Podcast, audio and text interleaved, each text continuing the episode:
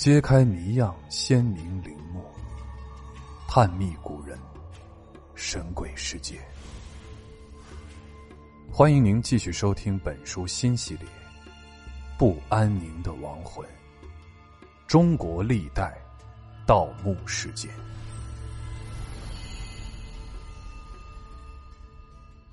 汉墓内。还有一些画像的内容与历史典故、历史名人以及墓主人有关，但是啊，有一些画像的内容却无法准确的解读出来。他们被雕刻在墓室内，到底表达了什么意思呢？考古专家对这些汉画像石进行了长期的认真研究和考证，但至今。仍有十幅画像中的二十个人物及其表现的故事含义难以理解，他们使这座汉墓显得更加的扑朔迷离。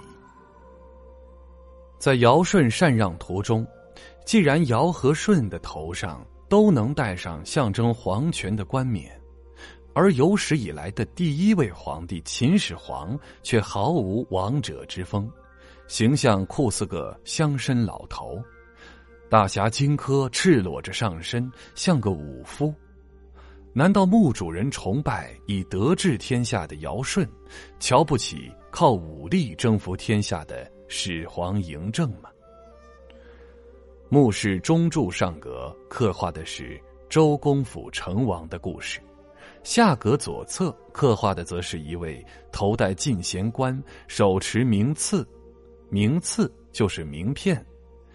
据推测，这个手持名片的人物，应该就是墓主人自己了。因为后世就是墓主的寝室，能够有资格进入后世的，非墓主莫属。但是，如果是墓主人自己，为何进自己的家还要带着介绍自己的名片呢？合理的解释是，墓主是在向地下的管理者报道。但这仅仅是一种猜测，依然难以准确的确定此人的身份。无法解读的画像大多有榜无题，给推断画像内容带来了诸多困难，使人无从破译。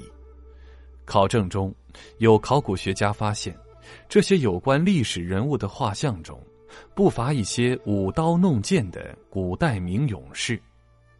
墓主人的本意大概是想让他们来保卫墓室的安全，但这些被刻画在了石头上的勇士们，其实保不住墓室的安全。一号汉墓在历史上被挖掘和偷盗过多次，仅在晚清就被当时的地方政府组织挖掘过三次。令人奇怪的是。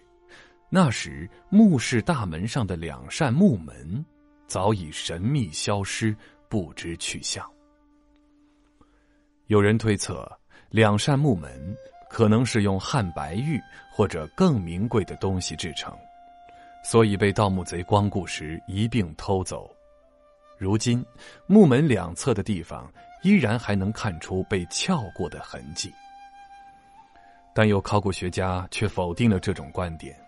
他认为，从木门两侧横额和立柱的精美程度上来看，可以推测出两扇木门制作的相当精美。但从整个墓室的结构和用料统一来看，两座木门应该也是用同一石料做成的。如此厚重的石料木门，盗墓贼是不感兴趣的。那么，两扇木门。又会去了哪里呢？很可能这两扇木门在三国魏晋时就已丢失。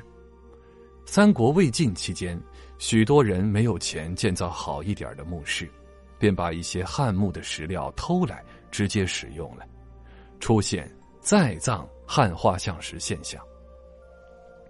山东、徐州、四川、南阳等地均有发现。这可能与当时的社会动乱、经济衰退有关。在南阳出土的墓中，就发现了许多的这种再葬汉画像石。两扇木门到底去了哪里呢？它已经变成了一堆废弃的碎石头，还是依然像门神一般守卫着另一座神秘的墓室，无人知晓。在临沂这个地方，历史上发生过多次的大地震，这座古墓是如何在千年的时光中躲避过大自然的劫难，保存至今的呢？首先要得益于墓室的精密构建。这座墓室是由两百八十块石头构建而成的，石头与石头之间的交合缝，连一根头发也很难插进去。可以推测出，当时建这座墓室时，每一块石头放置在什么位置，刻画什么样的内容，都是经过精心设计、严格加工的。所有的石块加工成预制件之后，再按照总体设计要求组装起来。超乎寻常的准确计算，使之构成了一个严密、独立支撑的立体三维空间。再加上周围泥土的呵护，才让这座墓室在两千年中没有因为地震或者渗水而坍塌。北寨这个地方有它的地理特色，这可能也是墓主人把墓穴修建在此处的主要原因。北寨汉墓处于一个四面环山的小盆地，四围的山势延展和水路的回环，很符合古代的风水理论。北寨村东，仙姑山、中山、东山。团山自北而南曲折盘展，宛若游龙。村西，汶河水自圈里村绕了一个大圈奔腾而下。河西面的王宝山、灰峨西山纵连城市，浑然凝结。村南远望，有三角山和庄南山等。出汶河口北望，但见龙须山。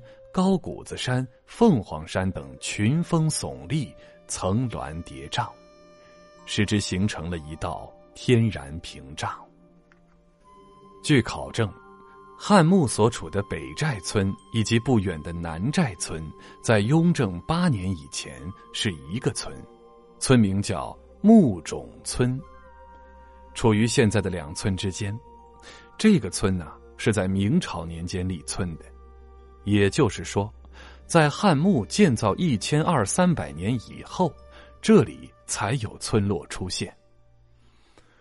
可以想见的是，早先的汉墓之地，草青水绿，地阔人稀，山环水绕，山川秀丽，风土高大的将军冢和一片高坟大墓占据着这里的核心位置。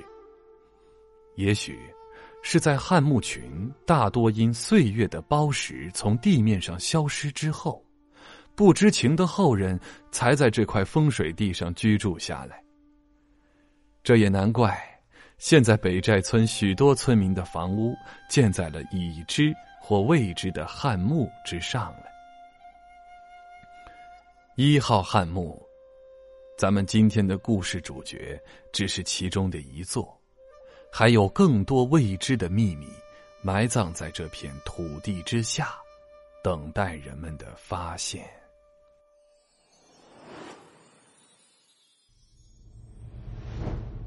本集的趣味链接：灿烂的沂南古文化。沂南县，古称阳都，是三国时期著名政治家、军事家。诸葛亮的诞生地，也是唐代著名的政治家、书法家颜真卿的祖居地。是在阳都临沂之上游，英贤辈出，烟水之盛，异于江南。